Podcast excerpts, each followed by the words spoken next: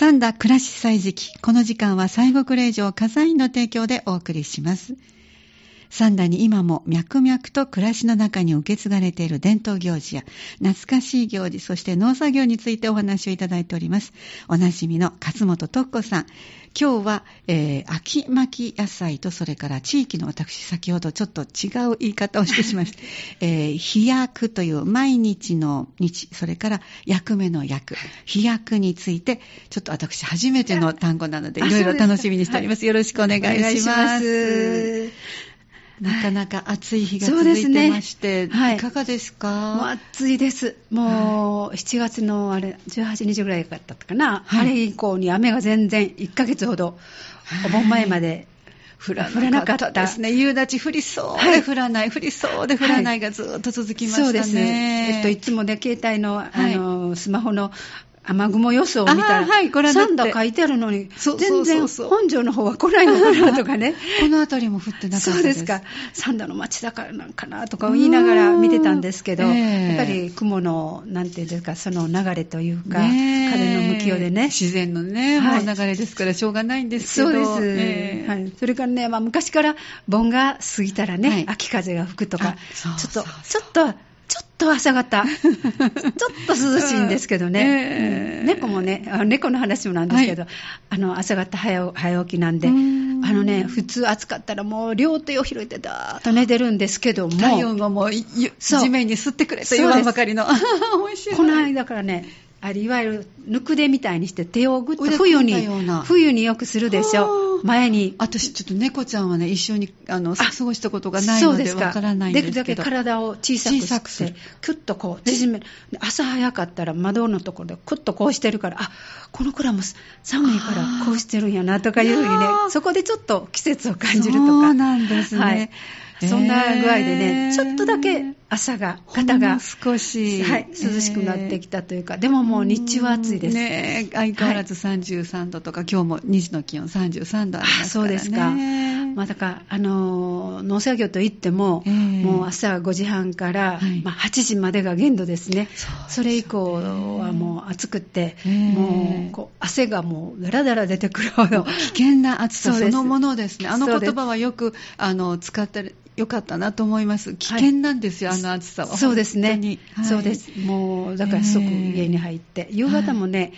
4時を過ぎても暑いです。暑いですね。もうだから日中の仕事、あの、はい、夕ご飯の支度とか、もう日中はそういうふうな仕事をして、はい、もう朝方だけで頑張る朝方だけです。忙しいですね、そうなるとね。はい、だからその、でも夏休みは水やりをね、先ほど言いましたように1ヶ月と降らなかったので、いわゆるあのトマトからピーマン、きゅうり、ナス、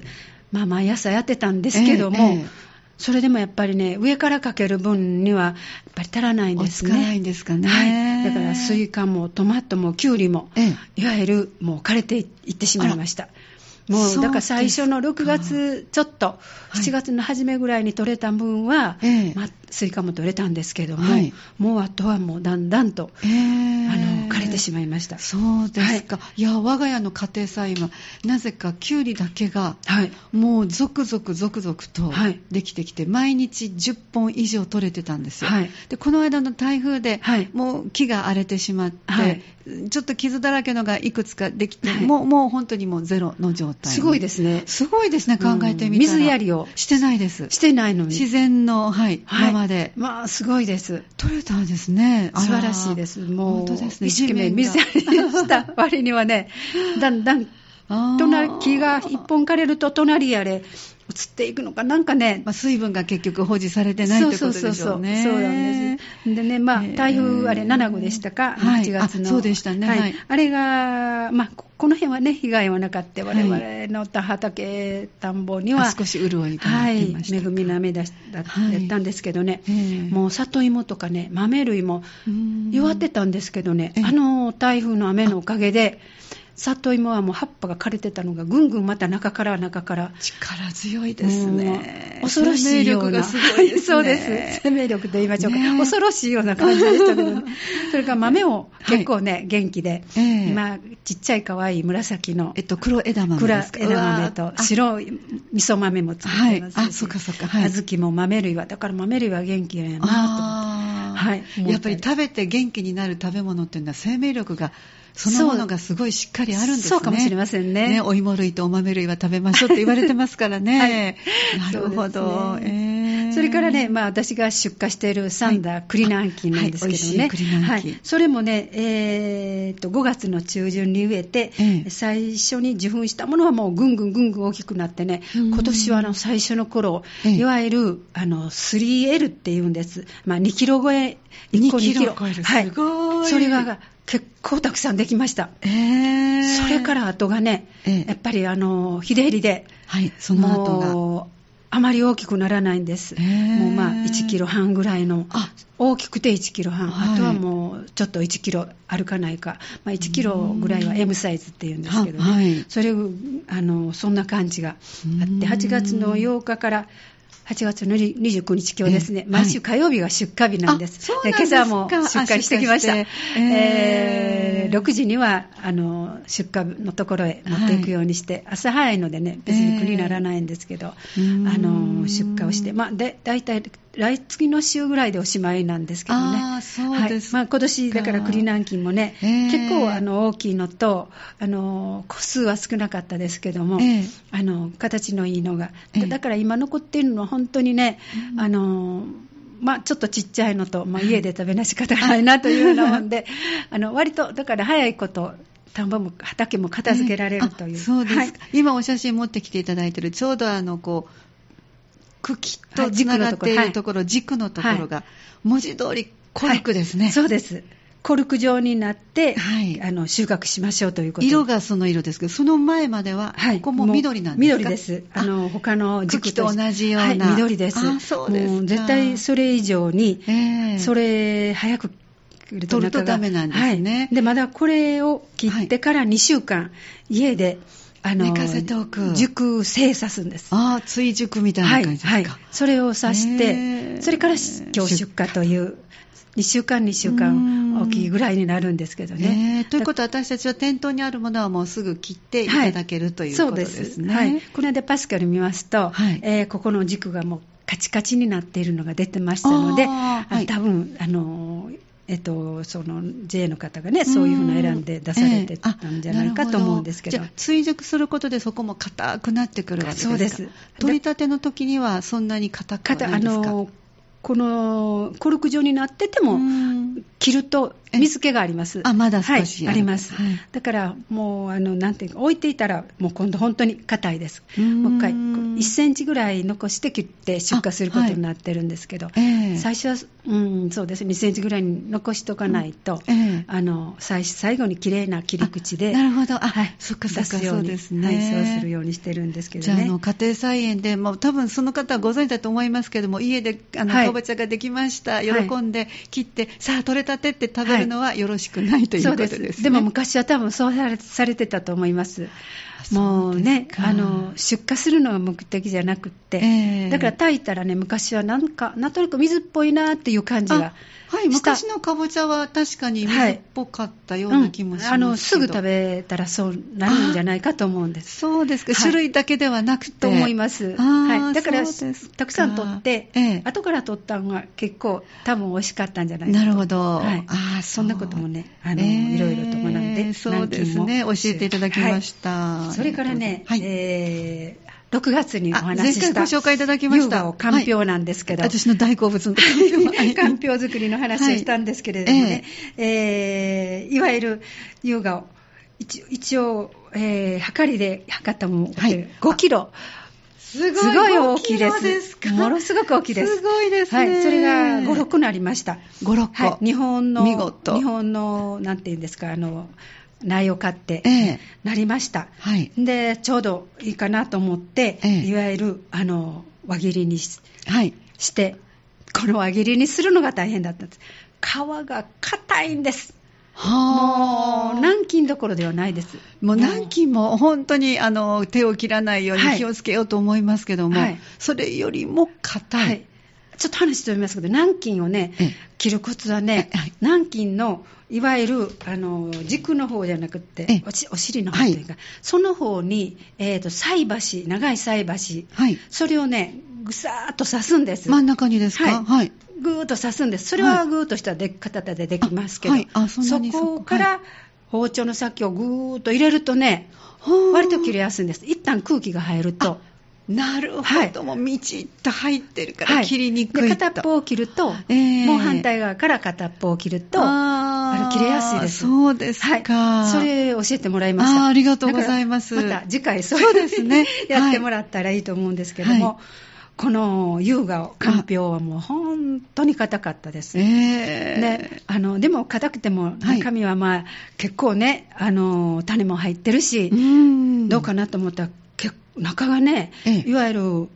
綿みたいなんです。ふわふわっとして、本当は種の周りだけが、ええ、あの柔らかい図っていうんですけどね、はいはい、柔らかいんですけども、外まで、あの皮の入り口のあの際まで柔らかいんです。え、ああのいわゆる本来ならあの売りのように真ん中のあの種のいっぱいついてる、はい、それを図という、はい、でその周りだけがほわほわしてるはずなのに、はい、今お写真でも全体に散らばってますよね、はい、図の部分でやっぱ種が散らばってますし。そうです。本当はねあのもっと真ん中だけに集まってるはずなのが、まあ、昔この間も言ったように母がねこうおっしゃってましたね。丸く切って父がこういうふうにしてたんですけど、はい、切ってたんだけど、えー、全然イメージと違って違った、はい、それでまあ一応種を取って、図を切るのにもねこう綿みたいなんで、えー、初め切りかけたんですけども、えーイライラしてきてちぎれるばっかりで。ちぎれてしまう、はい、だからもうね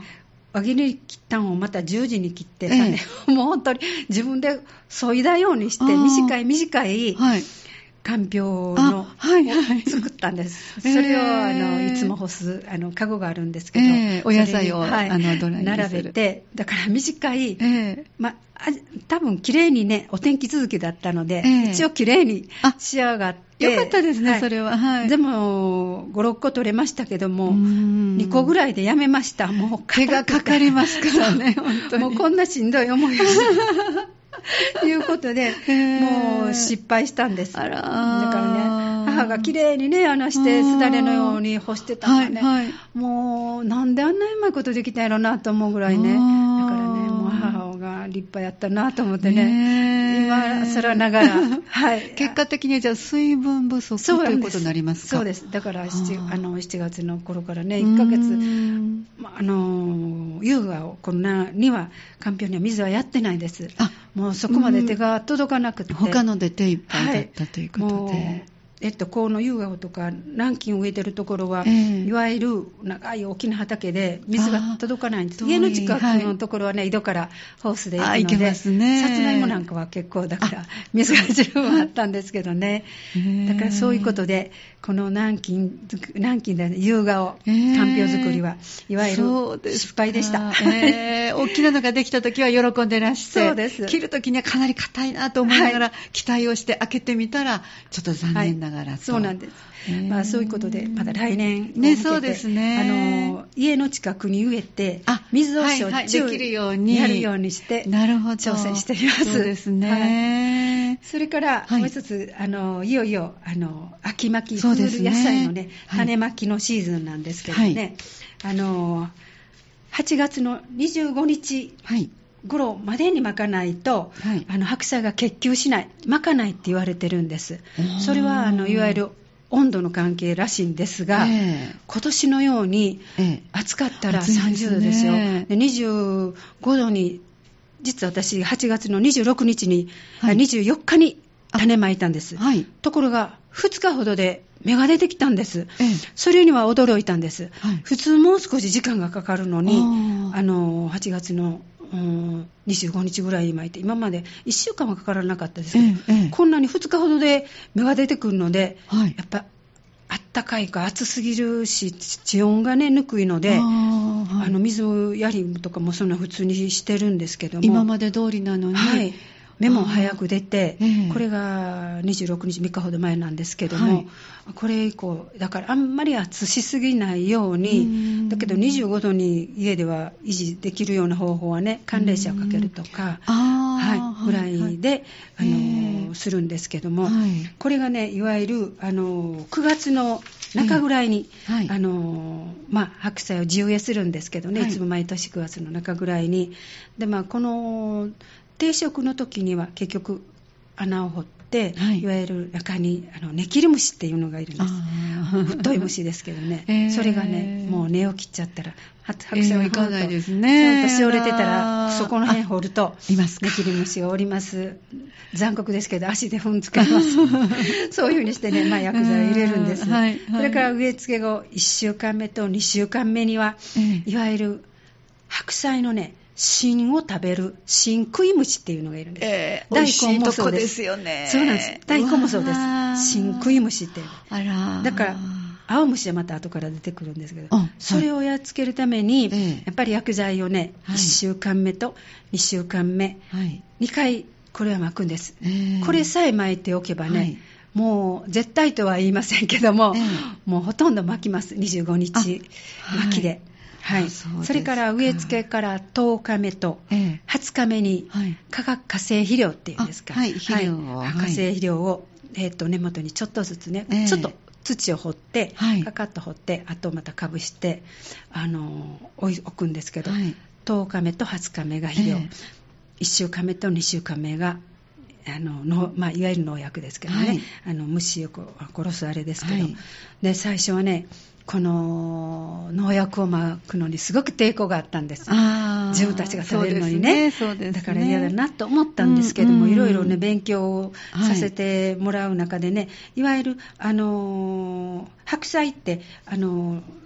歯がね、いわゆるもう枚数が30枚から40枚できるんです。すごい。次々次々できるんです。ね、で、18枚目ぐらいが外葉になるんです。外を広がって。中のあと20 10 40枚でしたらあとの20枚が中でキュッと結球するんです、はいだから、外場に、まあ、最初から、外場、外場に出ていく、中場、中へ。どんどんどんどん、はい、じゃあ、新しくできていくのは、中に中に、中からこう太っていくので、だからその外側にかかっていくということなんでね、まあ、これで安心だということをね、これ,、これで学んで、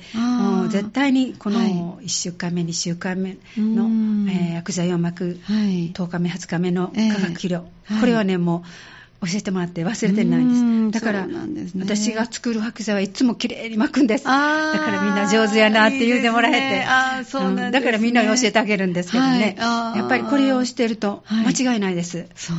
必ず巻きます。必ずじゃあまずは8月25日までに種まきを巻き。はい。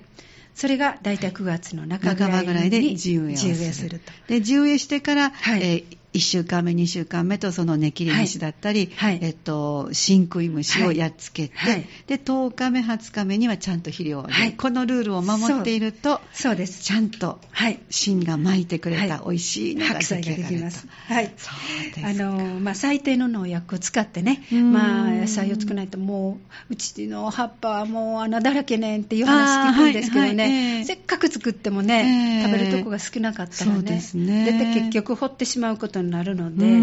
このルールを守るとね、はい、本当に上手に野菜が作れますので、そうですか。また挑戦してみたいな、ね、そうですね。もう冬に美味しいお野菜がもう8月の末にはちゃんと、はい、こうやって準備しとかないとできないということですね。はい。暑くても、まあ、ちょっとか、ね、覆いをしたりしてね。そうですね。あの、頑張ってみましょう。はい、わかりました。はい、じゃあ後半は、はい、あの、先ほどおっしゃっていただいた、飛躍。飛躍。はい。このお話も含めて伺ってまいります。はい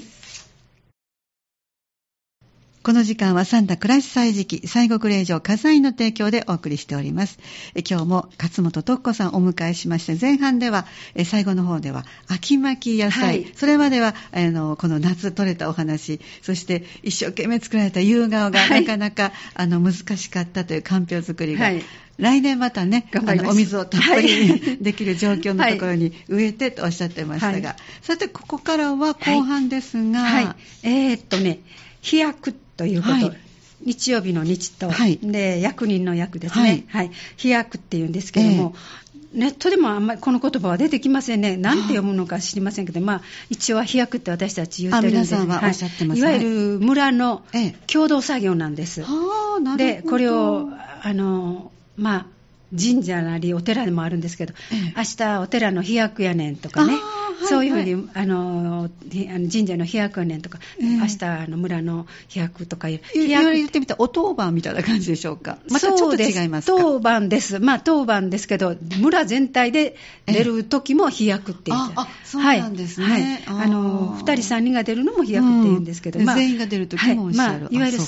共同、共同作業が一番ね、ふさわしい言葉ですね、ところがねいわゆる飛躍でも、はい、あので飛躍を出なかった飛躍出不足っていうことで罰金を払わな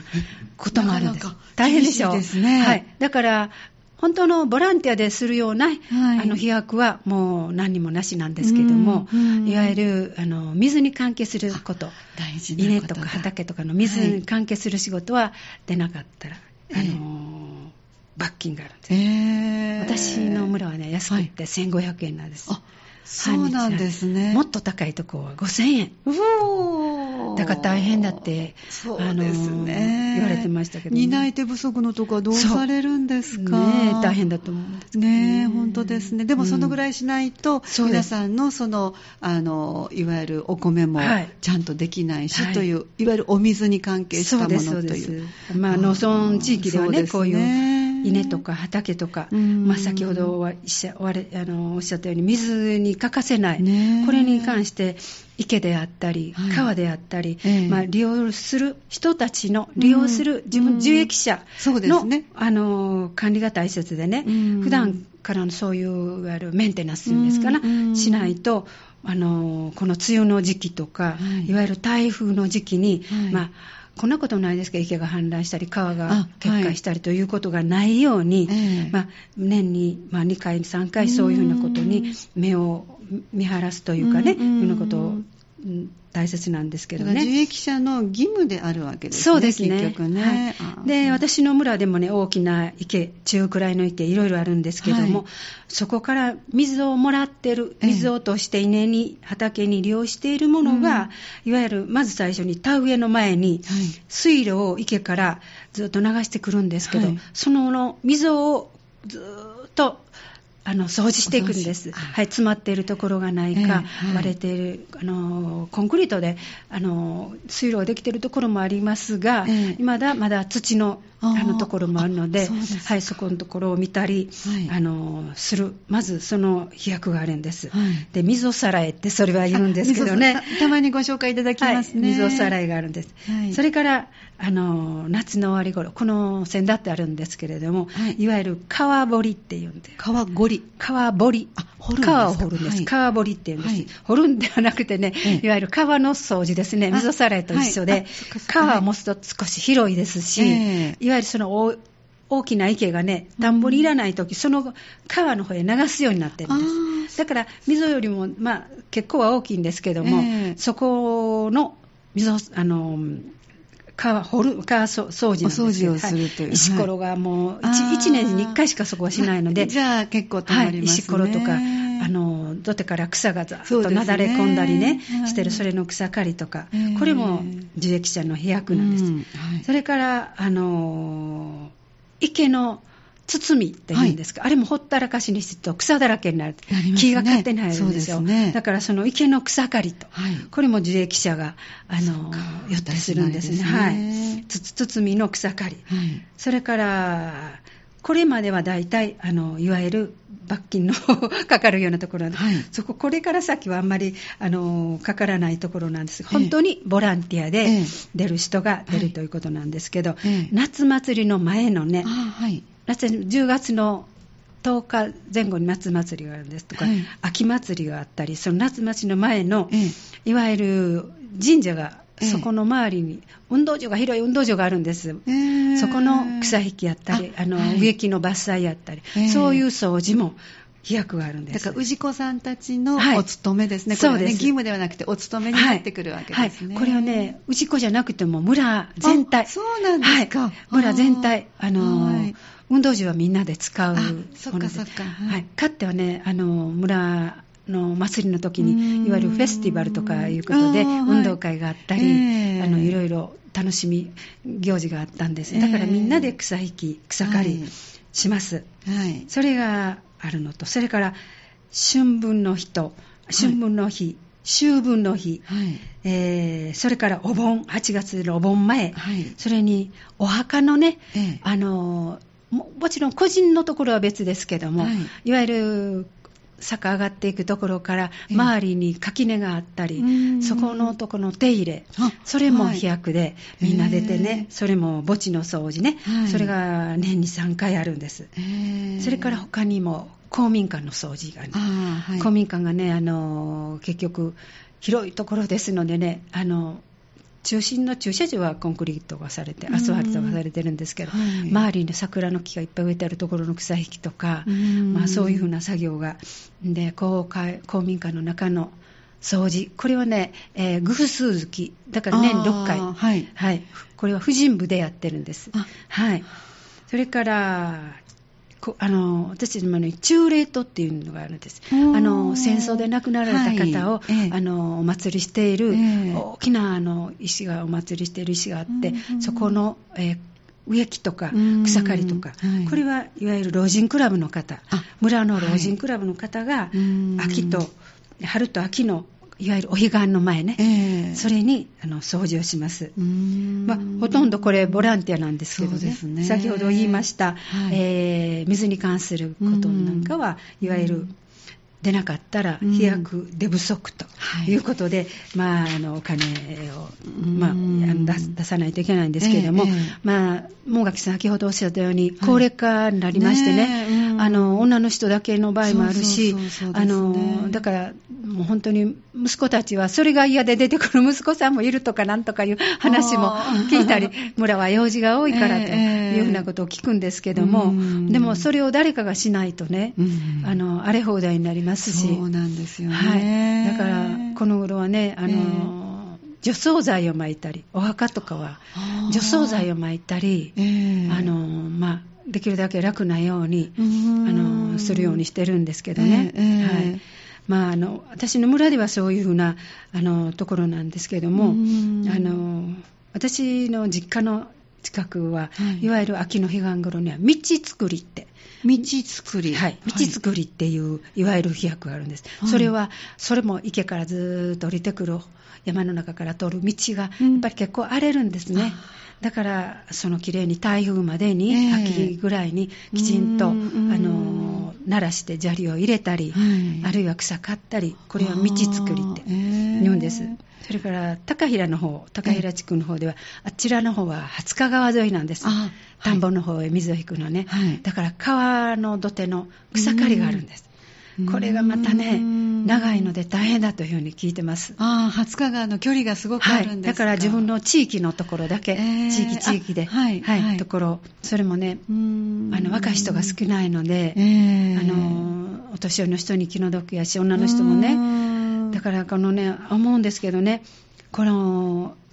割と日焼っていうのは8時からとか決まってるんです。あ、もう時間も決まってるんですね。はい、だからそれをね、夏場っていうのはもっとね、6時ぐらいからすればね、本当ですね。2時間ほどで済むのでね、ねえー、これをね、村の人に、まあ、私男じゃないので、集会には行かないのでね、あれなんですけども、えー、こういうことを提案しないと、えー、これからこの、ますます暑いね、そうですね。あの、温度が毎年毎年来るようでしたらね、これを維持していこうと思ったら、いわゆるもう朝、朝、田舎の人は朝早いんです。もう日も早くね、はい、あの上がってますからね、はい。だからこの時間帯を考えて、えー、あのこのもう少し早くできるように、あのしていかないとね、えー、もう年々大変だと思うんです。思いますね。はい、だからもう堅苦しく8時からとかいうらしい、まあ、あのちょっと考えを改めて、ね、出やすい、みんなが倒れないような、えー、一度、お墓掃除の時倒れられた人があって、救急車が来たんです。だからね、やっぱり暑いですのでね。もうすべて8時からですか、はい、大体。大体8時からです。ですはい、決まってるんです。えー、だからそこをちょっと考えて、ね、時間的にね、あの涼しい時期に。あの作業をして、え。ー、あの綺麗にしたらみんなもねそうですね、はい、でそういう提案はあまりこう上がらないんですあのね大体村の役員さんというのは男の人が多くて、はいえー、女の人も出はるんですけども、はい、いろいろあの話されて、あのまあ、女の人が出たら、まあ、よ文句言うおばさんやというふうになってくるみたいな感じですけど、あのの 高平で私の妹が行ってるんですけども、はいはい、妹なんかは主人が早く亡くなってだから、はい、あの村の方に出てるんですけども、えー、はっきりあのこういうふうにしたらどうですか？とみんなが楽になるに違いますか？とか、ね、最初はね、えー、男の人にねそんな昔からのことやというふうにあったのをやっぱり硬いんですかね、はい、だけどね他の女の人がね見てた人が、えー、それはあのあのこの人が言う通りやでって、うんうん、こういうふうにやってみようと、うん、だから一言ね、えー、声をかける旗を掲げる人があればね、ファーストペンギンになって勇気を出して。そうです。ちょっと変わってくるっていうふうに言ってました。ねそれも続けやすい形ですからね、はい、ご自分のわがままじゃないわけですからね。もうねそういうふうに田舎の方もね、うん、あのみんなが楽でなるようなやり方に変えていかないと、ね、そうですね、はい、あのまあ、まだまだ私たちも元気でいるでいますけども、はいはい、でも、まあ、あの年々年を取っていきますのでね、そうですそうです、はい、だからやりやすい、うん、あの感じでやるのが一番いいと思いますので、ね、これがこれからのその飛躍のあり方というか、ボランティアのあり方というか、そうですね、田舎の方でもね、そういうようなこと、ちょっと、あのいやこの間、私の主人が川堀に行って、ええ、暑いのに帰ってこないんですね、もう倒れてるやないかと思って。そうですよやってた言うからね。これはもうこんなあなたの年寄りがとか言って私ね言ったんですけど、はいやっぱりね、心配です。そうですよね、はい、お一人お一人ご自分のお家に帰られてその年齢を考えたら、はい、いやもう熱中症に一番気をつけてって言ってる世代の方が今多いわけですからね。そういう人たちが出てる。ね、そうね。若い人も時々いらっしゃいますけどね。だからやっぱりあのそういうふうな徐々に変えていく、またちょっと頑張って言ってみたら。気温が変わってきましたので、そうですね、うん。はい、もうあの昔のことを言ってるその気温と、今の気温とでは、はい、もういわゆる数字でちょっと示してみられてもいいかもしれないです、ね、違います、もう本当に、あのあまり外にあの8時過ぎているとね、ええ、今度入ってきたらちょっとふらっとなる時あります。いわゆる危険な暑さなんです。そうですね。文字通りこの言葉で ぜひ役員さん皆さん、そういうふうにして、いい方向にね、はい、変えるところは変えていただくように、ね、本当ですね、はい、やってみたいと思います。今日その他にもお写真持ってきていただいているのが、夏場にできたあれですそうなんです、はい、いわゆる教えてください。おみかん。あみかんがね今青々として。え？なり年っていうんですか？今年は。なり年だと思うんですけどこれ本当はね鉄顔しないといけないそうです。でないと、あのー大きくならない一つ一つがね。ちょっと減らしていくということですね。はい、もったいないのでね、置いてるんですけどね。どねみかん農家の方がいらっしゃるんですけど、もうちょっと減らしとか言って言われてます。はい、だけそしてブルーベリー、今年はね、豊作でした。そうですか。はい、もうね、黒々としたのがね、えー、もういっぱいになって、ちょっと7月のあの暑い時,、うん、時期はね、いわゆるもうシワッとなってしまって、水気がなかったら、はいはい、それをね、水に戻してね、つけておいて、はい、それで、あの、ジャムに、はい、炊いたりして使ったんですけどね。えー、それから生姜ですね。あ、生姜は美味しくできましたはい。生姜はまだです。あ、これからですか？はい、これからです。まだなかなか、えー、秋、10月のいわゆる農業祭ぐらいにいつも出してたので、はい、ちょっとあの和歌山の方は早いですけどね、えー、あのサンダー、私が植えてるのは、うん、あのまだまだ、これも水水が欲しいあの野菜なんで、ずっとこれはね、えーブルーベリーは孫のため、みかんとブルーベリーは孫のため、美味しい果物、はい生姜はみんな家族のため、水やりは欠かせないんですけどね。本当、自然相手のね、あのものですから、そうです。本当に作業も大変ですけど、なり方も全然違うという、今回は、あのおっしゃってたかんぴょうが、残念でしたけども、はい、こういう結果も聞かせていただいて、本当に自然綺麗な花も見れ、綺麗ですね、写真に。はい、可愛いね、最初可愛いのから、だんだんだんだん5キロぐらいに大きくなって、はい、大きいのは7キロぐらいになるって言われて、えーっと驚いたんですけども、これでも結構5キロでも大きかったです。ラグビーボールのあの二回りほど大きさありそうですね。ありました。ね、はい、すごいですね。でも硬かったです。硬かったです。というお話でした。はい、また次回もよろしくお願いいたします。はい、お願いします。この時間お話をいただきましたの、おなじみの勝本徳子さんでした。どうもありがとうございました。三田暮らし祭時期、この時期は、この時間は西国霊場火山院の提供でお送りしました。有馬富士、ふもとの霧は海に似て、波かと聞けば小野の松風。三田市人参にある西国霊場火山院。お寺ならではの凛とした空気の中、住職の楽しい法話とともに写経していただけます詳しくは火山院まで。